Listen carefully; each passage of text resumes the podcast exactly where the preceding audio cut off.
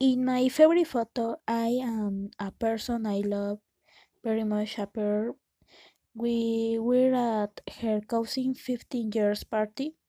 We were in a very stable moment of our relationship and we were both very happy. You can tell from just saying our face. It was very beautiful day and thanks to that photo I will not able to forget it.